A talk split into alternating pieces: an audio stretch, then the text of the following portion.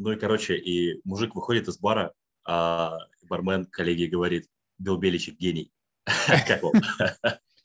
Нормально.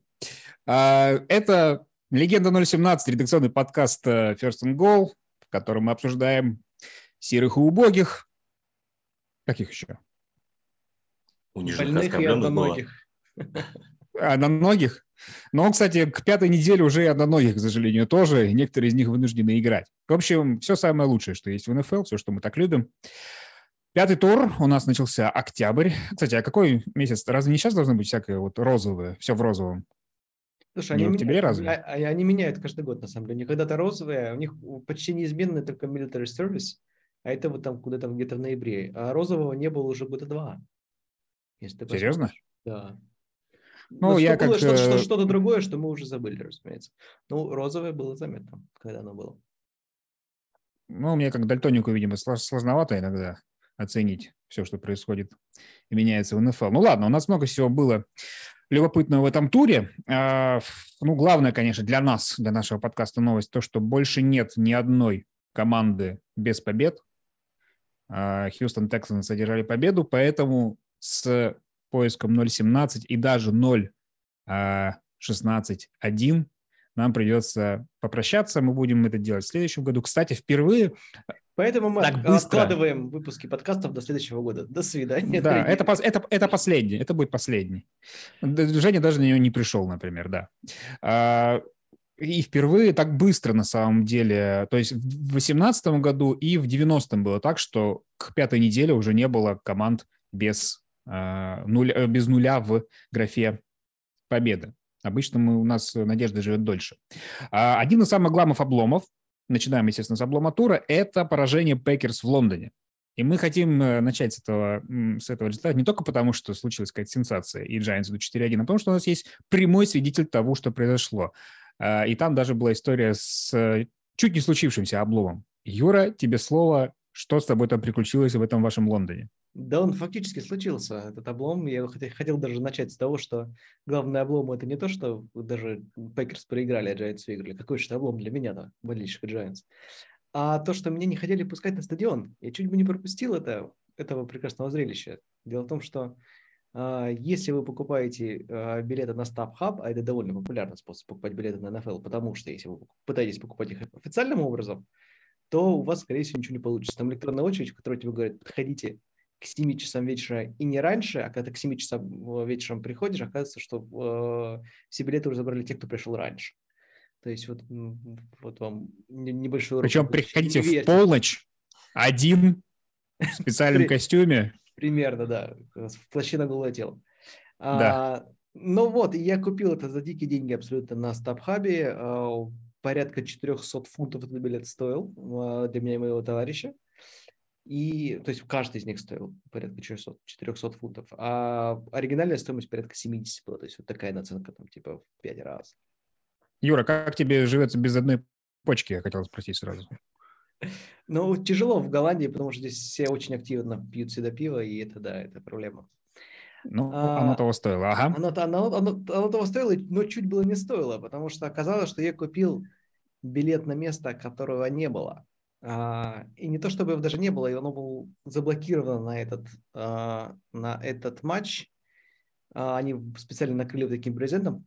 Я подозреваю, что дело в том, что они там камеры поставили дополнительные, и на этих местах просто никто не нужно было сидеть, чтобы не закрывать обзор для этих камер.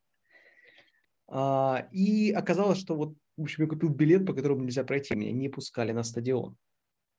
И мне пришлось реально придумать какую-то схему. Я, разумеется, пропустил почти всю первую четверть и начало второй четверти. А, мой товарищ прошел внутрь, у него было все нормально. А, он мне выслал свой билет, а, по которому я прошел первый кордон, там два кордона, а на втором кордоне, разумеется, уже как бы я не мог пройти по его билету, потому что он по, нему прошел, как бы его пробил. И э, я реально искал гейт, в котором ну, вот эти вот люди на входе, они уже как-то так, знаешь, замутятся, скажут, да хрен с тобой, на тебе, иди уж, иди уж. Ну, короче, я нашел все-таки такой проход, и э, в середине второй четверти я попал внутрь, наконец. И самое, это, конечно, прекрасное, что с тех пор во всем матче Пейкерс заработали только 5 очков. То есть они буквально ждали меня. Такие вот. Вы думали, что в чем-то там дело какой-то коучинг, что Роджерс. Нет, ну вот же. Юрчик Вот же. наконец-то добрался, да? И, наконец-то сел на брезент, играть. сел на брезент, закрыл камеры, и после этого пошло. Мы, мы его так э, с Ираклием немножко так откинули и сели. То есть вполне хорошо у нас прошел весь матч. Да. Комфортные Это места. там излучатель был просто его приоткрыли и пошло. Нет, возможно, я просто закрыл спиной какой-то облучатель, который должен был обеспечить Packers победу. А, и пошло-поехало. Это так. Я даже так... Ага. очень- очень- меня это очень радует, потому что ну, это автоматически снимает э, вину пор- поражения с Packers, и можно не обсуждать ни Мэтта Лафлера, ни Аарона Роджерса, все, это все понятно, все выяснили, виноваты стюарды, которые почему-то пропустили Юру с каким-то левым билетом, Да, да. так что У, у Паши есть блокнотик, в котором написано первая неделя, дроп Кристиана Уотсона. Неделя вторая, там Лафлер чихнул в самый неподходящий момент. Неделя пятая, Юра прошел. Как бы вот в конце Кстати, сезона просто будет такой, Прелесть-то в том, что я реально же прошел как бы нелегалом. Мне, по идее, еще за этот билет должны деньги вернуть. То есть я смогу обратно выкупить свой да, это понятно, что сибиряк э, из Амстердама в Лондон только нелегалом, естественно, как еще-то в наше время. Думал, белым человеком там будешь проходить. Фиг тебе, все как бы вот оно, ДНК-то оно все-таки такое.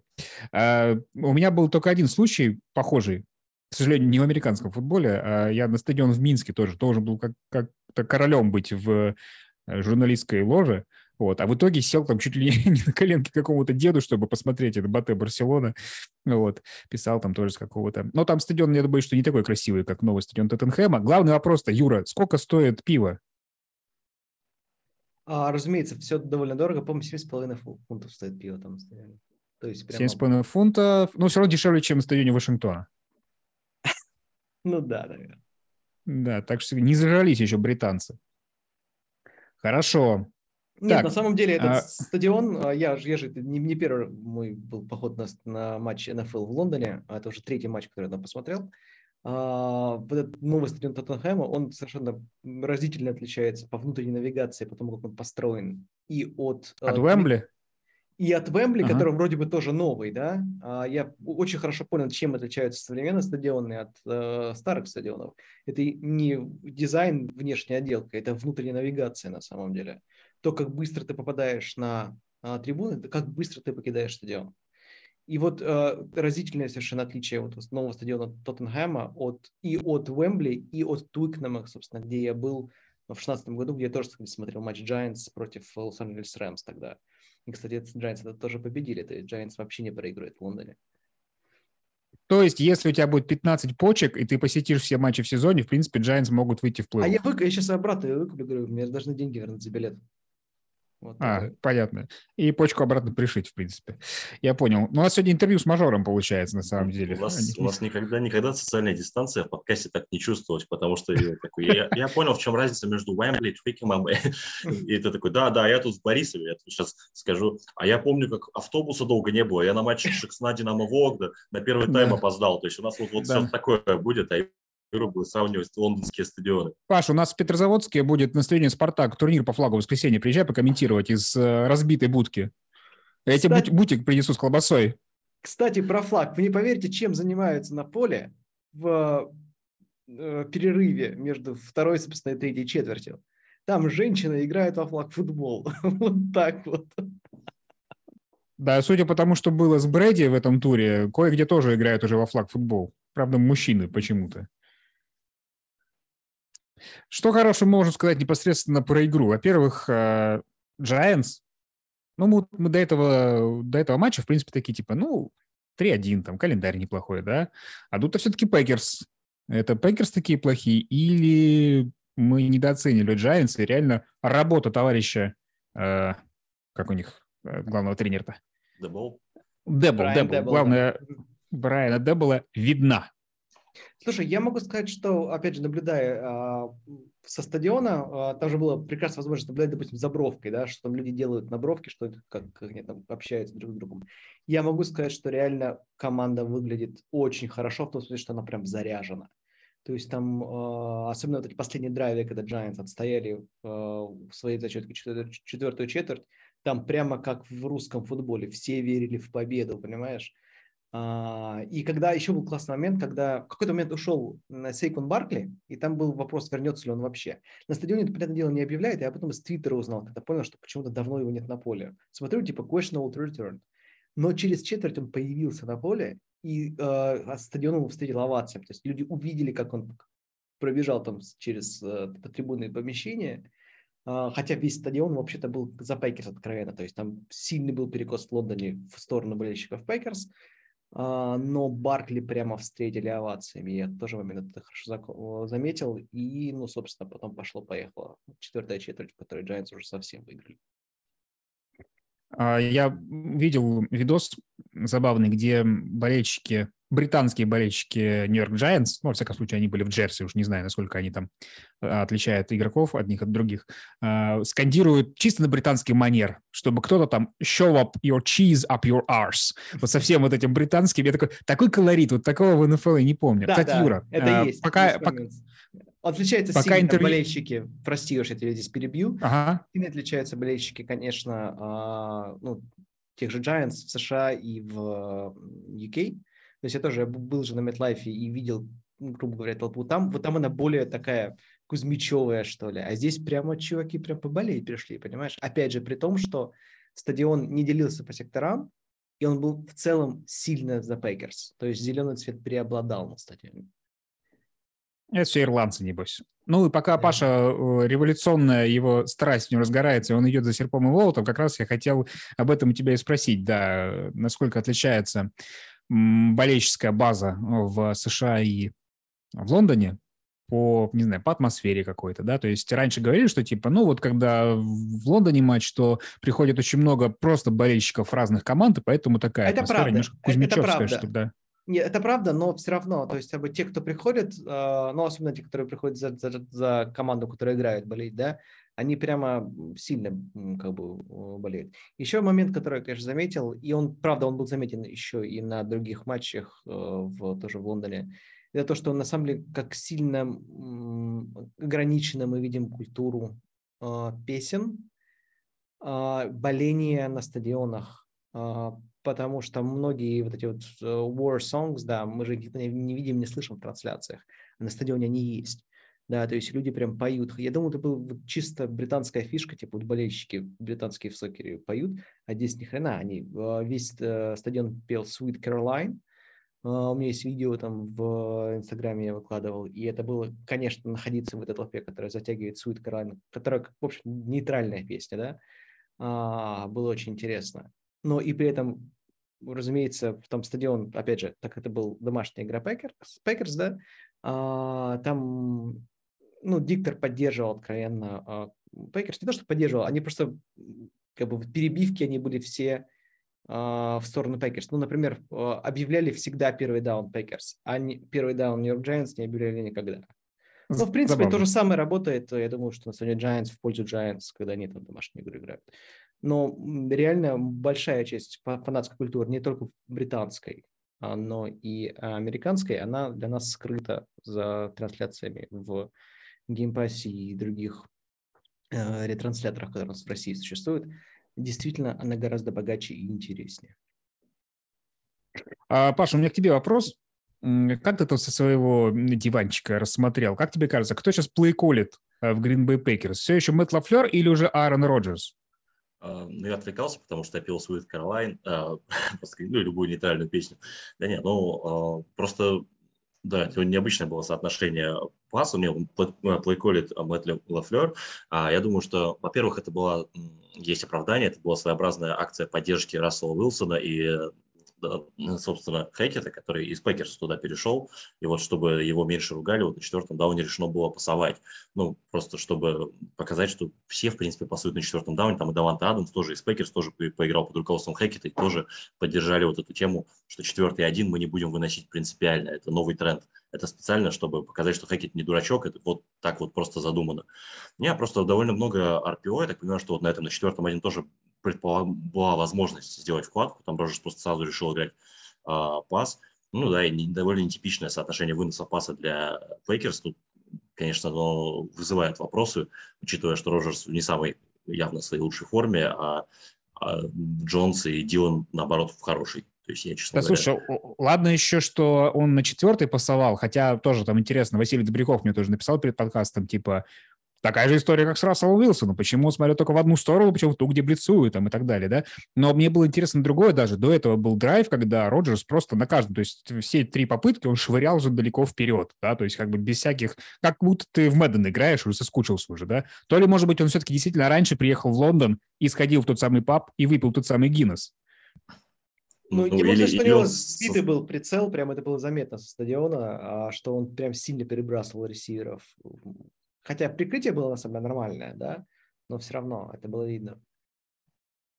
Может, ностальгия по временам Маккарти, потому что вот поздний Маккарти, как, когда его выгнали, было примерно так же. То есть вот э, он тогда очень долго э, любил выцеливать какие-то дальние цели, то есть постоянно оказывались, оказывались ситуации 3 и 10, ну, то есть так, такие были. То есть у него, да, как, как будто бывали а, всплески в этой игре из а, тех времен. Ну и второй сезон подряд вот он начинает вот именно а, бросать не самой лучшей форме. В прошлом году это все свалили на то, что летом он там не, не тренировался, то, что он там ссорился с менеджером. В этом году пока не знаю. Но в прошлом году вот все закончилось MVP, так что будем надеяться, я буду надеяться, что подкаст больше особо подать не будет. Вы-то я уж вот вижу, что вы прям затаились и ждете. Ну, мне-то вообще много не надо для этого, для того, чтобы затаиться. А, вообще уникальная ситуация, что Маккарти сейчас выглядит лучше, чем Роджерс. Нельзя, конечно, сравнивать тренера и квотербека, но еще в, в прошлом сезоне это казалось дикостью, чтобы команда Маккарти выглядела лучше, чем команда Роджерс. Хотя почему нельзя сравнивать? Оба тренеры. Оба назначают комбинация, верно? А, и что еще удивительно, то, что, в принципе, прошлогодние участники Супербола у нас сейчас идут с результатом 4-6, а две команды из Нью-Йорка не только Giants, но и Jets, да, вместе, вместе идут 7-3. Вот эта статистика, которую я, честно говоря, не ждал совершенно, потому что Jets тоже в порядке. Они обыграли Майами. Подпортили а... общую статистику Jets, конечно, вот это вот 7-3. Почему 3? Почему бы не 8-2? Да. А, мне, я как бы, вообще этот тур, наверное, был не самый зрелищный из тех, что были уже в этом сезоне, ну и планка довольно высокая. Но мне понравилась ирония судьбы по поводу того, что вот э, Майами запорол ситуацию с Туатом ГВЛО, да, то есть э, человек отправился в там лечить голову, и из-за этого поменяли э, весь протокол. Не сильно поменяли, но тем не менее. Теперь вернуться на поле с подозрением на сотряс стало гораздо сложнее. Кто первый попал э, в этот э, новый протокол сотряса? Тедди Бриджуотер, э, дублер Туа говорил на первом же розыгрыше. Вот сразу после первого же розыгрыша выбыл и привет. Вышел Скайлер Томпсон, и дальше уже можно было, в принципе, не особо смотреть. Э, хотя Тайрика Хилл обещал, его журналист спрашивал, где-то недели две назад было, что вы с Бриджуотером будете также набирать э, статистику, как, как и с Туа? Он ответил, да я с тобой буду набирать точно так же, как вот с Туа Тангвейло. Но как-то, видимо, не совсем. Может быть, журналист на самом деле играл... Э, может, Курт Уорнер у него спрашивал, да? Потому что Скайлер Томпсон явно Слушай, не а, нашел. Я не соглашусь с тобой. Мне показалось, что не был так уж плох э, Скайлер Томпсон, особенно для третьего квотербека. А, я его хорошо помню по временам, собственно, Канзас Стейт.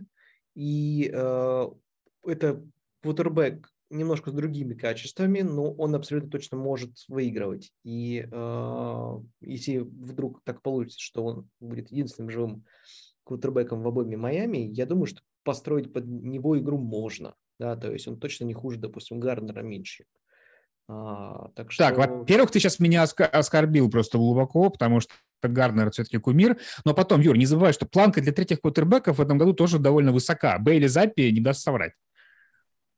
Хочу сказать, что Бейли Запи я тоже хорошо помню по колледжу. Ну, продолжай. Нет, я говорю, что Запи, Запи молодцом. Вторую игру смотрится очень уверенно, и поэтому э, то, что как бы э, статус третьего квотербека в команде еще ничего особо не дает. А, я предлагаю в этом подкасте обсудить не только худшие команды, как мы обычно это делаем, но и, в принципе, худшие матчи. Мне было очень жаль, что наш подкаст выходит э, по вторникам, а не по пятницам, потому что мы пропустили эпический матч, а, ну, худший матч за последние несколько лет совершенно точно. Денвер, Бронкос, Индианаполис, Кольц. И, ну, может быть, как бы вот так сложились обстоятельства, что Женя сегодня не смог поучаствовать в подкасте, но, может, отчасти слава богу, потому что, конечно, э, говорить какие-то слова про Денвер Бронкос нынешних, мне кажется, ему все сложнее и сложнее с каждым разом. А, я задам вам тот же вопрос, который задавал, в принципе, ребятам из 36-й. Вы вспомните так на вскидку матч, который был хуже, чем Бронкос и Кольц? Я вспомню, его видел.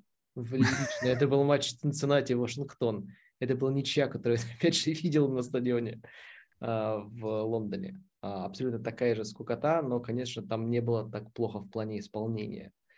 В плане исполнения прямо в этот раз команды показали себя классно.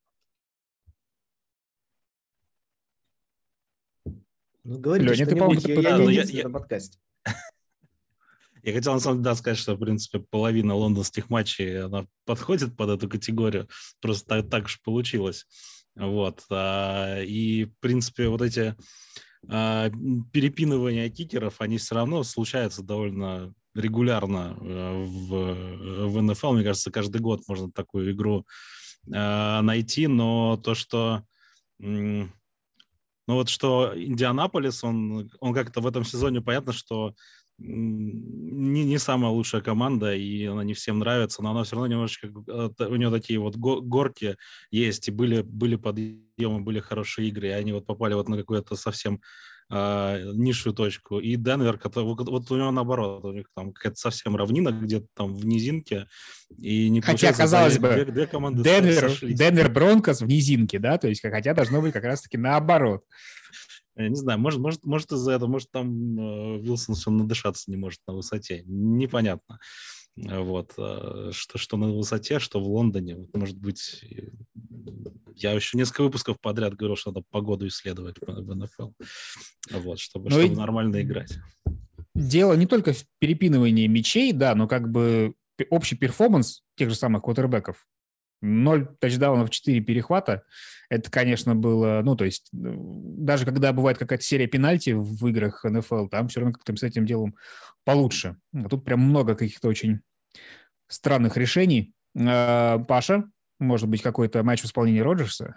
А, знаешь, у меня нет, у меня ну, немножко по-другому получится подвести. Я просто ну, а, периодически, у меня есть друзья, которые смотрят только НФЛ, и я периодически пытаюсь им подсунуть российский американский футбол. То есть я вот как-то вот, а, а давай посмотришь, извини, Стас, а оружейники тигры, вот какое-то вот такое, я так скидываю в чаты. Они не смотрят, конечно. Вот сейчас скинул Ловлю Кулаковского, то есть говорю, смотрите, ребята, как в НФЛ на одну руку.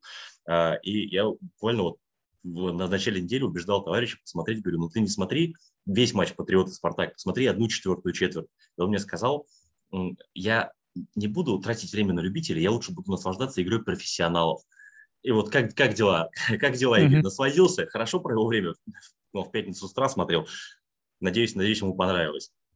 Вот. Да, это... да, это тот редкий матч, когда действительно все шутки про качество, качество российского футбола, в принципе, немножко отдыхают на какое-то время хотя бы. Или, или даже, знаешь, так, когда я говорил, что российский футбол будет играть так же, как в НФЛ, я не это имел в виду, да? Ну, кстати, в российском футболе а, гораздо больше односторонних игр, наверное, чем в НФЛ. И это еще вопрос, на самом деле, что, а, что хуже. Это когда есть выносы абсолютно там в сухую, а, или вот такие вот а, а по 4 перехвата и по 10 ударов кикера за, за матч. Ну, как Поэтому, раз таки... знаю, можем, можем даже проголосовать. Не знаю, кому что хуже смотреть. Как, как раз таки а... в этом туре, в этом туре в НФЛ было и то, и другое, да, то есть помимо вот был такой вот ужасный матч э, Денвер-Colts, а, был матч Lions, ой, Lions говорю, Хьюстон-Джексонвиль, тоже как бы, да, ну, ни туда, ни сюда. Только что перехватов меньше бросили. А так тоже низовая игра с минимум там каких-то big play ев и так далее. И были выносы тела откровенно. Причем еще какие. А, Питтсбург потерпел самое мощное поражение с 1989 года. В 32 очка они, по-моему, проиграли. Там нужно просто из 35 вычесть, вычесть 3, это сложно для меня. Вот. А, Даже больше не приняли, 35. Потому что 30, тем более, 38, видишь? да. Ужас. Ужас. Они набирают столько, сколько я не могу сосчитать. И что еще ну, для меня такой маленький мини-облом тура, это то, что Детройт не набрал ни одного очка в матче с Нью-Ингланд Патриотс и поиграл 0-29. Слушай, а Буквально... вообще же, можно сказать, что команды, которые до этого были ну, достаточно яркими, мы, конечно, говорим не про кольца Бронкос, да, а, а, допустим, про Джектонвиль, который, на удивление, неплохо смотрелся в начале сезона, да? А, да, да. Ну, в общем-то, Детройт, который завоевал сердечки большого количества болельщиков, особенно главным тренером, разумеется. а, они внезапно оказались настолько блеклым. То есть какая-то реально что-то облучало планету Земля вот в эти Ну, выходные. это, это очень, это очень раз, разные блеклости, по-моему. Не знаю, если Джексонвиль, э, то есть он как-то немножечко из прошлогодних руин как-то восстанавливается, и просто весь механизм э, не смазанный, и вот в этой во всей копоти непонятно, кто, какая шестеренка работает, какая нет, кто, кто там, что, не знаю, сломалась, не сломалась, работает, не работает, и это выстраивается, и там как бы именно такая футбольная работа Педерсона, она в принципе видна, вот, то у Детройта это как бы совсем другое. Не знаю, вот э, владельцы котов, они меня поймут, когда кот вот бегает, бегает, бегает, а потом в какой-то момент встает просто посреди комнаты и так падает. Вот, вот столько же просто Детройт столько же энергии тратит э, на то, чтобы бегать, всех заводить, и в какой-то момент она просто кончается. Просто кончается, как э, в этой игре. М, Я думаю, когда ты поэтому говоришь про владельца котов, ты имеешь в виду владельцев НФЛ э, с кошачьими названиями. Именно, именно. Команд Противовес владельцев птичек, да. А, Вот, и Детройт едет на просто на совсем другом бензине, на вот этом вот на какой-то хайпе, на внутренней энергии. И, конечно, ни при каком условии ее не хватит на там 17 игр. Ее может хватить там на весь плей-офф, может хватить на какой-то большой стрик, но вот э, рано или поздно это должно было случиться. Оно так кому как не Беличку это все задушить. Но вот А. именно поэтому, слушай, Лень, поэтому мне на самом деле, у меня меньше беспокойства в отношении Детройта, потому что, ну, Беличик вообще мастер нивелировать любые заклинания, любую энергию превращать вообще как бы в песок ее спускать. Это раз. Во-вторых, у них не было там э, Диандра Свифта, у них Амон Рассен Браун был, не было известно, будет ли он играть вообще в матче. А вот у Джексонвилля не было каких-то таких вот оправданий, и соперник был гораздо как бы хуже. Блин, это был Хьюстон, а Джексонвилл выглядел, ну, хуже, чем во всех матчах этого сезона. И вот эта вот прогрессия э, классная, интересная, там, с Тревором Лоренсом, она вот вся как-то закончилась, непонятно куда делась. То есть это меня, честно говоря, напугало гораздо больше, потому что было меньше предпосылок для того, чтобы э, случилась вот такая отстойная игра в исполнении одной команды. Слушай, ну это, э, знаешь, подтверждение известного правила НФЛ, про которое все забывают. Никогда не делать прогнозы на матчи внутридивизионных, э, на на внутридивизионные матчи, потому что там происходит все, что угодно, реально. Ну, справедливо, да, да. Кстати, как вам в связи с этим а, новость, э, пока мы еще тут недалеко от Лондона уехали мысленно, а, сделать европейский дивизион вместо одной команды в Лондоне, которую Гудел так намекнул. Не сказал, что точно сделаем, но вот такие мысли у них есть. Ну, мне кажется, это единственный способ реально по-настоящему привести НФЛ, ну, вывести НФЛ за пределы э, США, потому что ради одной команды столько гонять сложно. А если будет, допустим, целый дивизион, штуки 4 их, да, это будет совершенно другой, другой разговор. Я как раз именно в такой вид расширения, в такой вид появления команд в Лондоне и там в других городах Европы больше верю, чем, допустим, Джексонвиль, приезжающий на Уэмбли или в Тоттенхэм, я не знаю. Ну, это такое, такое организационное перелопачивание всего, что м, ну, Что Мы- вдруг там больше денег будет. вот, ну, не, не факт, потому что, а, конечно, там они найдут способы заработать денег, но а, настолько все переделать именно вот организационно, не знаю, что это будет там 10 дивизионов, то есть если один в Европе, там нужно для какого-то ровного счета добавить еще один где-то у себя там в Америке или ну то есть я я у меня у меня сразу про это мысли как бы не про болельщиков не про маркетинг а про то как они это все именно организуют заново как они будут там не знаю с 36 командами э, устраивать вот это все и с несчетным количеством дивизионов. И какого-то хорошего э, решения я не вижу. И э, ну, то есть такой качественный скачок, он всегда очень рискованный, и не факт, что НФЛ будет такой, какой мы ее знали вот в хорошем смысле. Слушай, Может получиться подожди, совсем я- черт что. Я Мне даже страшно чуть-чуть Вообще не согласен, потому что как раз НФЛ это пример лиги, которая доказала, что она может меняться. В том числе меняться очень сильно. Никто так часто не расширялся, как НФЛ. Ни у кого э, так часто правила в игре не менялись, как в НФЛ. И в этом смысле, как бы, если это будет коммерческий потенциал в Европе, а я и уверен, что он и есть, они найдут. Это может быть сначала смотреться как-то коряво или какие-то еще факторы будут. Но все равно, если там будут деньги, я думаю, что они что-нибудь придумают. Уж меняться-то не умеют совершенно точно. Тут столько, столько было там копий сломано там про 17-ю игру, про переделку расписания, э, там, не знаю, второй боевик. Э, ну, то есть это как бы, конечно, можно все сделать, но вот именно такие вещи, они идут именно как раз очень тяжело. Э, то есть проще, не знаю, правила переписать э, и то, там, что считать ловлей так, или Поэтому мы так долго это и обсуждаем. Чем, чем то есть, сделать? как бы, это же реально очень долгий процесс, который начался очень давно, и мы до сих пор его обсуждаем. Сколько мы говорили о том, что вот-вот Джексон должен в следующем сезоне переехать, да?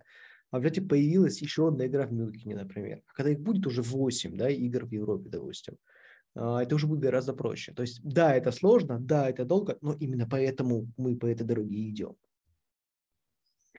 Мне кажется, что тут всегда главный фактор – это расширение, да, то есть, ну, НФЛ изначально вот у нее на это был направлен импульс, как только это стало профессиональной лигой.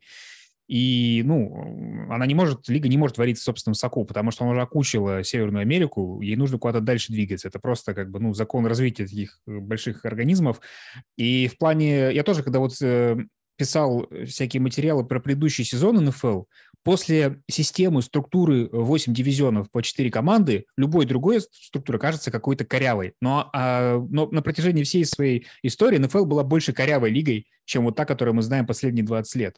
Вот. И самое смешное, что владельцам НФЛ они вообще мастера придумывают какие-то костыли, вот типа, ну вот нужно будет второй боевик, придумают второй боевик, уберут матч четверга, что-нибудь. Главное, что, главное, чтобы отвечало на вопрос, будет ли больше денег или нет. Вот. И там высказывается вопрос, а захотят ли игроки, например, выступать за эти европейские команды, будучи американцами. Дадут денег, будут выступать. То есть как бы если сохранится этот главный элемент, если они будут понимать, что дивизион э, европейский в, будет давать больше денег всей лиге, то они, я не знаю, придумают что угодно, но они это сделают бизнес. Так, а, мне особенно понравилось мнение Паши по этому поводу, поэтому давайте двигаться дальше. А, мы уже как-то начали обсуждать худшие команды, в принципе, и про Хьюстон сказали, которые зараза испортили нам всякие надежды на ноль, и про Джексонвиль. А давайте попрощаемся с э, тренером, первым уволенным тренером, и, кстати, рекордно рано, да, конечно, он работал уже два года, но чтобы так рано увольняли э, в сезоне, у нас Урбан Майер ушел в декабре, Джон Груден из-за скандала ушел 11 октября, а 10 был уволен Мэтт Рул. Что хорошего мы запомним про Мэтта Рула, что ему пожелаем? Ну, мы э, пожелаем ему как можно дольше не, а, не идти работать ни в какую команду NCAA, потому что у него жирный довольно контракт, который позволяет ему, в общем, неплохо питаться, если он не будет находить себе новую работу. На биржу труда устроиться будет такой, нет, это мне не подходит. Ну, при этом я могу сказать, что, конечно же, спрос э, на Meta есть, потому что э, в целый ряд колледжей NCAA тоже внезапно рано уволили своих тренеров, и э, также на, этой, на этих выходных произошло знаменательное событие. Э, Техас совершенно разгромил Оклахому, Опять же, моя любимая команда выиграла, не могу об этом, э, не могу об этом не сказать. А, но и это сильно ставит под сомнение будущее бренда Venables в Оклахоме. И вот Мэтт Рул бы подошел бы под э, это как нельзя кстати, потому что у него очень хорошая репутация в колледж-футболе. Так что вот я думаю, что очень вероятным кажется его скорое, в скорое в общем, появление в главе одной из э, программ колледж футбола. Но пожелаем ему как можно дольше обдумывать этот момент, потому что пока он думает, он получает деньги. Слушайте, ну, а, я... А, давай.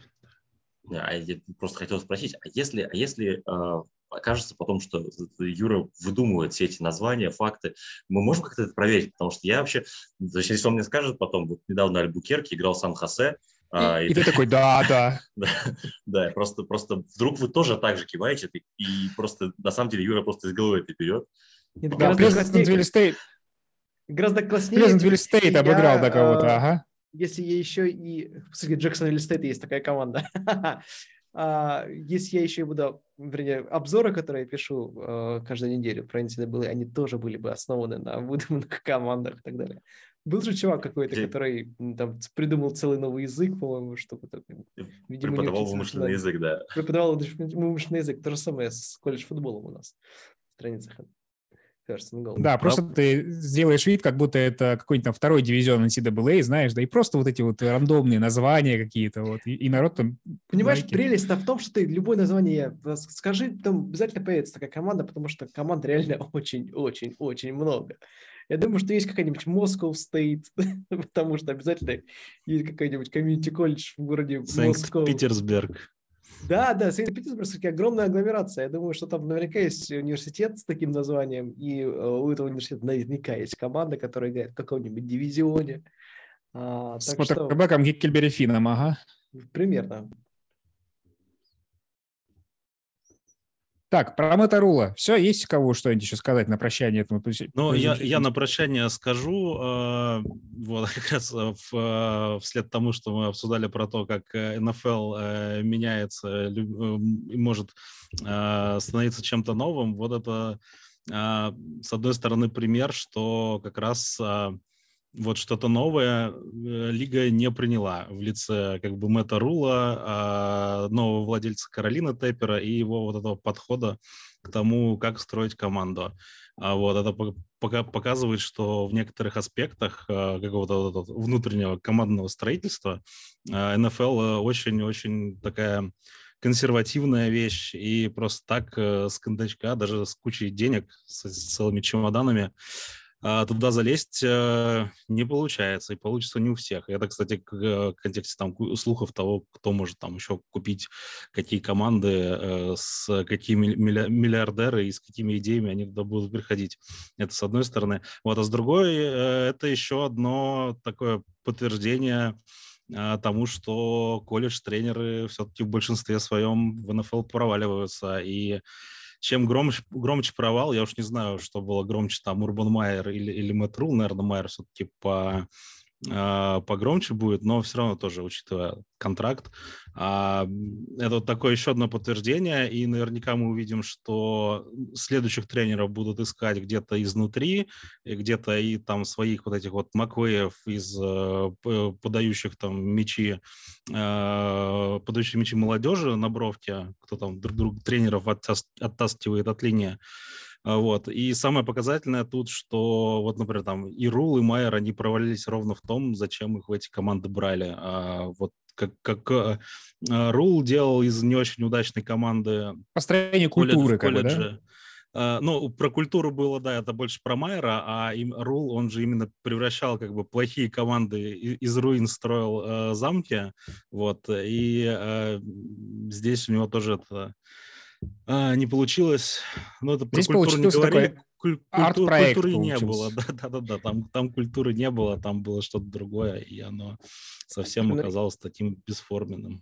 Я не могу не заметить, что как бы если главный тренер действительно в, в общей массе проваливается, это все-таки совсем другая работа, не то, что, не то же самое, что в колледж футболе. И обратно это тоже работает, тоже нужно понимать. Да. А, а вот координаторы, например, работа координаторов а, сильно-то не отличается. И в этом смысле координаторы из NCAA находят себе неплохо, неплохую работу в НФЛ. И тоже обратно, в обратную сторону тоже работает. То есть вспомним Клиффа Кингсбери, например. Вообще, мне кажется, что общее правило то, что в НФЛ очень многие проваливаются. Победитель, как правило, только один. И вот эти же, ну, посчитать как бы, да, ну, этих тренеров NCAA, их э, не так много приходит, и каждый из них как бы на виду, да. Сколько за это же время проваливается тех же самых бывших координаторов. Господи, до одного Биличка целая армия уже собралась этих бывших координаторов, которые нигде как главные тренеры не состоялись. Можем вообще... сделать э, правило, да, что э, помощники Билла Бильчика, как правило, проваливается в НФЛ.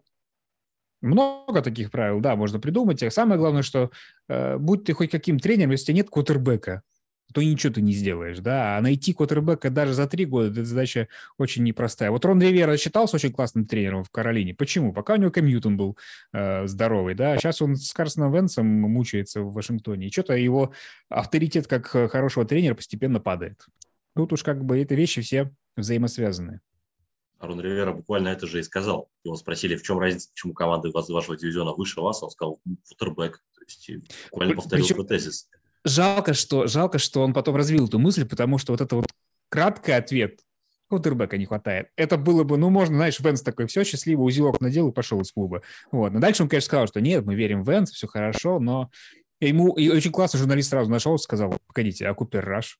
Знаешь, это настолько крутой квотербек, но Даллас идет 4-1, да. а у вас, извините. Конечно, он, он, он сказал, ну, как бы, знаешь, причем э, Ривера сидит зараза спокойный, но видно, что он как бы он такой, ну, во-первых, они начинали с Даком Прескотом, а потом Купераш как бы вошел в эту систему, основанную на Даке Преско. Ну, это ерунда, господи, брехня такая. Просто он забыл, что там играет Купераш, вот и все. А, давайте перейдем к дурацким решениям. У меня много тут выписано почему-то на этой неделе. Давайте начнем с тех, которые, может быть, вы приметили, чтобы мне поменьше болтать. Ох, ну было одно. Тут, конечно. А, ну, естественно, там, да, самое, наверное, дурацкое решение, которое именно Это посмотреть Индианаполис Денвер. Это самое дурацкое решение тура. Не, если про мои решения, то это поставить а, Лоуренса вместо Казинса в фэнтези вот, и проиграть. Ну ладно, не, не, про, не про это, не про это сейчас.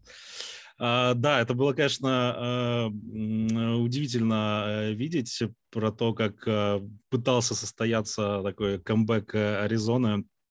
А, и а, мы увидели, мы, мы, мы по-моему, видели, когда кто-то делал, по-моему, спайк вместо а, нет, кто-то становился на колено вместо спайка, перепутывал, я помню, такое было. Вот сейчас, сейчас мы увидели... Э, Не Казинс на... ли, кстати, случаем? Вот может, может быть, я, я, я плохо помню, но помню, что такое было. Вот сейчас мы увидели э, спайк на, в ситуации 3-1, и в результате ну, то есть Аризона потеряла, а, ну, просто один розыгрыш, это там был совсем конец игры, а, они оказались в 4-1, пробивали field goal, и этот field goal промазали, и, соответственно, проиграли игру, лишились шанса там сначала как бы выиграть, там, этот один ярд пройти и получить там, не знаю, сколько там было, 20 секунд, и, может быть, сколько они были там уже какая-то вообще там какая-то вообще была паника, потому что, ну, то есть вот э, побежал человек, по-моему, сам Мюррей, да, он бежал, да, не, не набрал... Да, да. Да, там, э, как, как всегда, это уже после того, как посмотреть, и после того, как были какие-то объяснения, то все это выглядело таким образом, что побежал Мюррей, э, делал э, слайд. Как вы знаете, ну, в НФЛ, это там, в отличие от колледжа и российского футбола, там по земле, пока тебя, тебя не докоснулись, катиться, ползти можно сколько угодно. А, вот. И, соответственно, все думали, что Кайлер Мюррей вот проскользил до первого дауна, оказалось нет.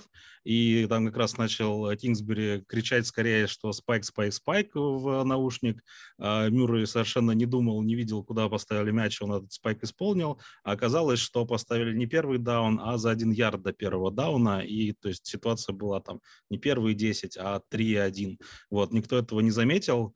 Вот, то есть, э, ну, то есть, с одной стороны, как бы, да, такая понятная достаточно ошибка, но ошибка все-таки на таком уровне, такие ошибки на таком уровне, когда у тебя вот э, большой штаб, что как бы ну, и, и ты куда смотришь, и у тебя там куча твоих ассистентов, этих quality control. Я уж не знаю, кто там конкретно за этим должен э, смотреть, но мне кажется, что quality control точно смотрят за там даунами, составами. Причем я читал, таким. что я причем читал, что тренерский штаб Eagles знал, что Мюррей не добрал первый даун в этот момент принятия решения Аризоной.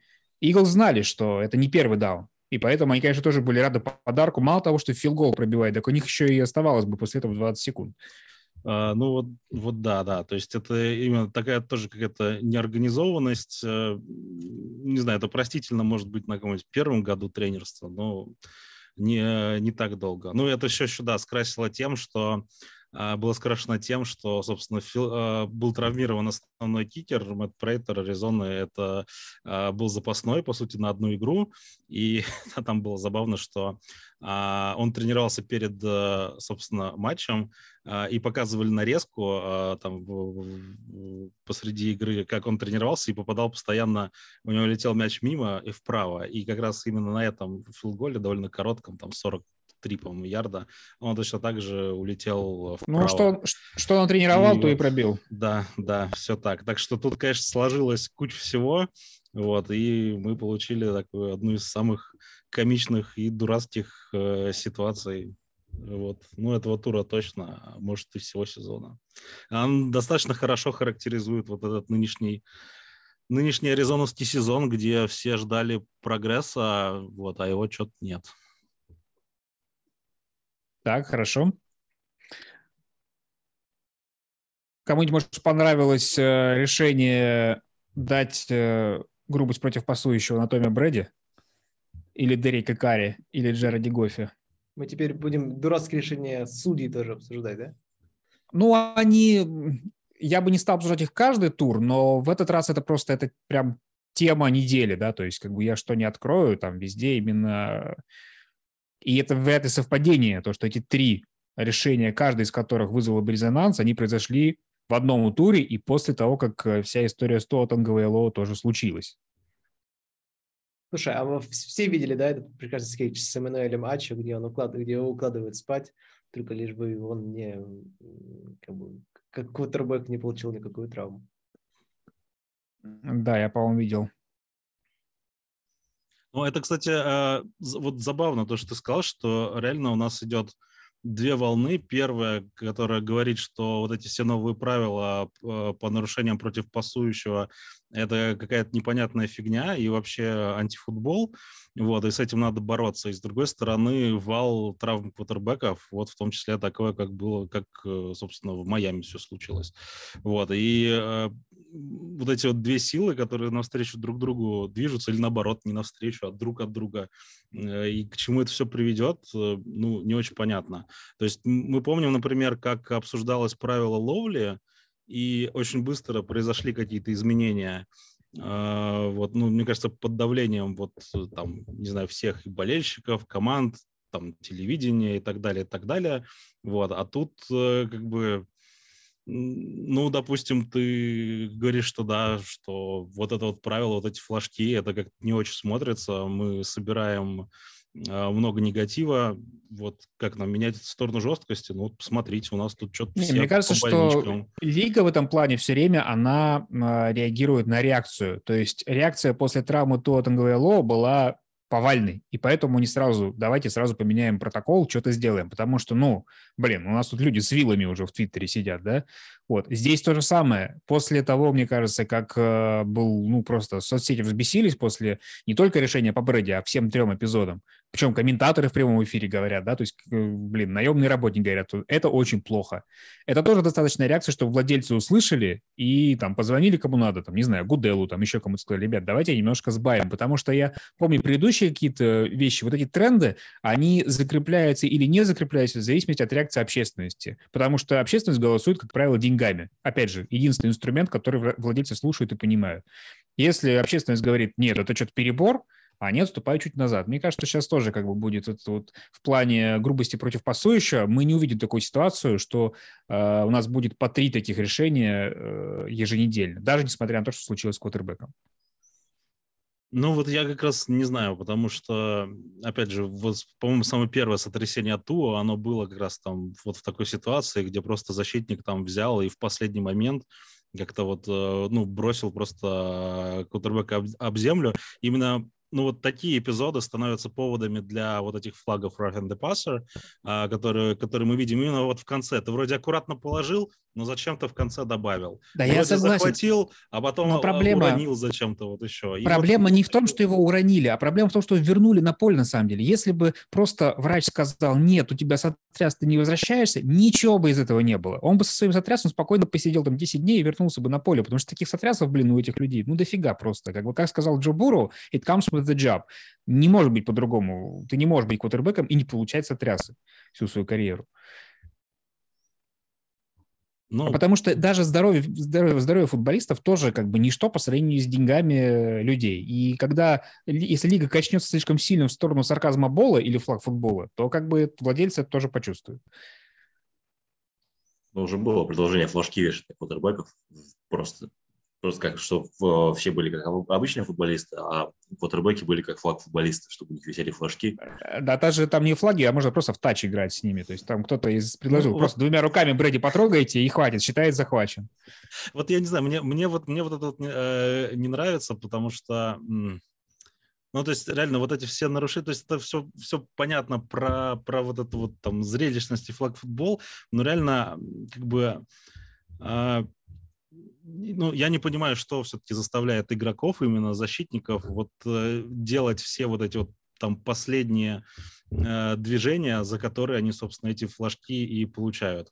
Ну, то есть, ну, как бы, почему ты там можешь, э, не знаю, 20 лет учиться играть в футбол и запарываться постоянно там на последнем Нет, движении? подожди, не можешь подожди, во-первых, во-первых, за 20 лет футбол сильно изменился там по, по правилам и так далее. То есть тебя учили, что ты можешь так, а потом игра изменилась, ты уже так не можешь. Это раз.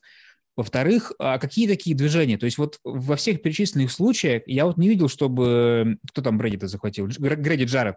Чтобы он, знаешь, типа, специально его в землю рванул. Извини, у тебя э, туша там типа 140-130 килограмм, с которой не так просто управляться, да? Тебя блокируют, ты наконец прорываешься до кутербека, и там нужно еще так вот как-то вот сделать, чтобы э, Брэди аккуратненько положить на газон. Это тоже сложно. Я понимаю, о чем ты говоришь. Я понимаю, что лига, где будет 20 травмированных стартовых кутербеков, она не такая зрелищная разное, да, но, блин, где-то нужно провести черту между тем, чтобы в принципе, игра была зрелищной, в том числе игра защиты, и тем, чтобы у нас стартовые кутербеки были живые, хотя ни при каком из условий, даже если все время давать roughing the passer, все равно стартовые кутербеки будут травмироваться, от этого никуда и не денешься. Ну, да, не будут, но это вот именно вопрос, э, не знаю, вопрос какой-то техники и того, что там, не знаю, тебе нужно как-то это принять и в свой там тренировочный процесс включить. И мне кажется, что, ну, это одна из главных проблем, что ну, то есть при том, что все знают, что пришли какие-то вот эти вот новые правила, что флажки будут кидать, а, как бы а, те, кто играет в защите, те, кто тренирует в защите, говорят, типа, нет, мы будем там как бы играть по-старому, мы не будем учиться как бы правильно, за, прав, правильно, ну, я это немножко в кавычки беру в контексте этих правил, правильно захватывать, вот. И мне, ну, вот это вот э, сопротивление, как бы, ну, оно, с одной стороны, понятно, но с другой, опять же, там вот, ну, на кону, там вот сейчас с, в ситуации с Брейди это как раз был, а, ну, матч был на кону. Ты проиграл матч, потому что вот э, сделал вот это вот послед, последнее движение, которое, а, которое было замечено и за которое... Я не а, видел никакого движения со стороны Гради Джарета. Он, он, он не делал такого специально, чтобы... Кто, вот недавно было, я понимаю, о чем ты говоришь, я видел эпизод, где это было сделано, тоже был флаг, и там было по делу. Здесь Гради Джаред просто по своей инерции, он просто повалился на газон и все. Там не было такого, что ну, там, вот там тебе. Был, там, там был очень плохой повтор, откровенно говоря, именно это, это Но, по-моему, там был именно в конце, когда уже повалил, уже там чуть ли не начал э, вставать, уже там второй перекат пошел у обоих, и вот там в конце немножко припечатал. Ну, то есть да, это как бы как-то не стопроцентно, и учитывая там тот ракурс, который был, как бы я тоже понимаю всю контроверсивность этого всего, но, а, но тем не менее. То есть тут э, сопротивление, в общем, этому всему э, отовсюду. И мне, мне непонятно, а к чему это все приведет, и тут нету единоправленного движения вот среди тех, кто может повлиять на решение. Ни там, ни болельщики, ни руководство, ни команда, ни игроки. Вот всех э, какой-то все как-то по-разному на, на это реагируют, и, и тема сложная, и будет нас преследовать еще долго-долго. Хорошо, давайте мы уже будем постепенно заканчивать, и, может быть, упомянем пару кутербеков. Вот против одного кутербека я, честно говоря, вообще не судил бы никогда, грубо говоря, против пасу еще, потому что там уже хуже не будет в любом случае. Бекер Мейфилд. Человек, который э, остается стабильно, попадает в наш топ э, э, претендентов на награду имени Джамаркуса Рассела, и теперь он лишается главного тренера. А теперь происходят определенные изменения в клубе, и, в принципе, скоро становится Сэм Дарнолд. А, как вы считаете, все ли закончилось для Бейкера Мейфилда? Увидим ли мы его в качестве дублера, может быть, где-нибудь, или вообще нет. Э, и вообще, насколько вы огорчены всем тем, что происходит с Мейфилдом?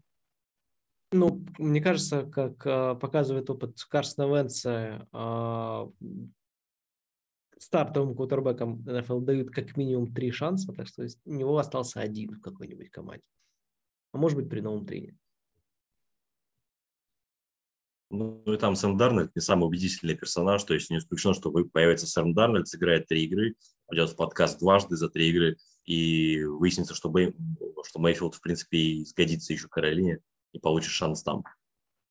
А потом они снова возьмут Кама Ньютона, и этот цикл бесконечный будет продолжаться. Ну, кстати, по поводу Кэма Ньютона, вот именно его путь сейчас, ну, Бейкер идет по его пути, по сути, по пути Кэма Ньютона. И если будет играть так же, ну, вот так же и закончит, в общем как он.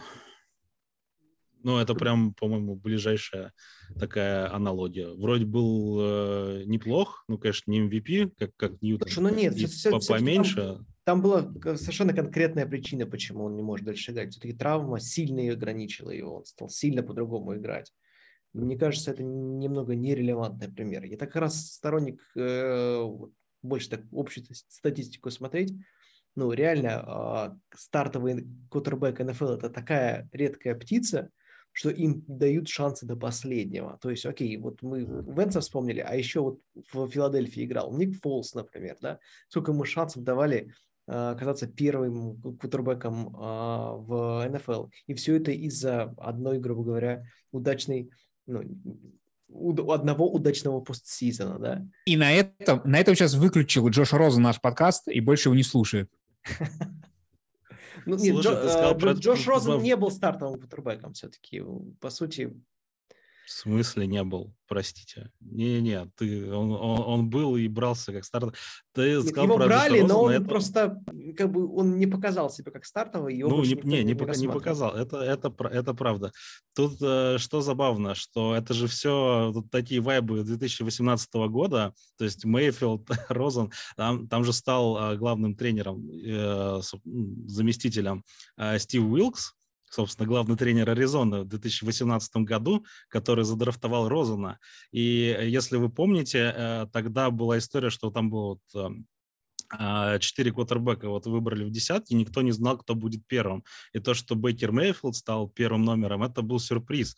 И Аризона говорила, что они целились, и Уилкс, и как раз он говорил, что он целился в Бейкера Мейфилда, и он хотел его там ну, вот как раз под десятым пиком взять. Вот, он его через четыре года себе получил.